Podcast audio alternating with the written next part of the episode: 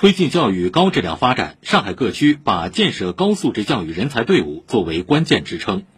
昨天，闵行区召开教育高质量发展推进会，发布关于推进教育高质量发展的实施意见。近日，浦东新区也发布了首个教育人才专项政策，积极构建人才发展平台。请听报道。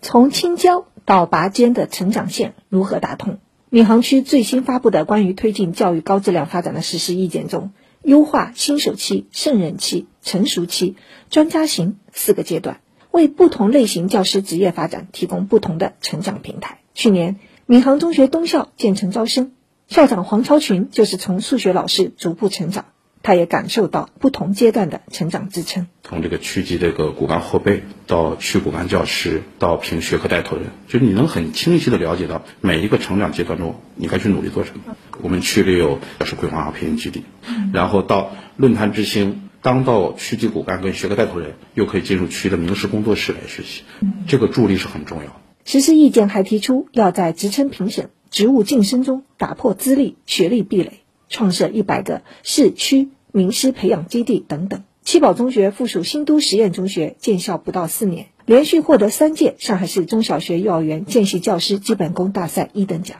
学校党总支书记、常务副校长黄月辉期待，更好的带着青年教师一起加速跑。因为我们学校每年引进五六十位青年教师，区委区政府呃出台了一系列的政策，对于我们全闵行的老师来讲，都是一个非常利好的一个消息。说老师本身啊要有这种专业发展的强烈的意愿，在这个同时呢，一定要有好的平台、好的政策的支持，优秀的青年教师就能够脱颖而出。六百四十六所学校，五十五万名学生，五点六万名教师。承载着全市基础教育近四分之一体量的浦东新区，同样有着紧迫感。近日，浦东首个教育人才专项政策（简称教育人才十条）发布，第二期名校园长培养项目也随即启动。川沙中学校长王珏是这一期学员，他的导师是华师大二附中校长周斌，格致中学原校长张志敏。在与两位名校长交流后，王珏接下来的研究方向聚焦学生发展。中考改革以后，像我们这样的市实验性示范性高中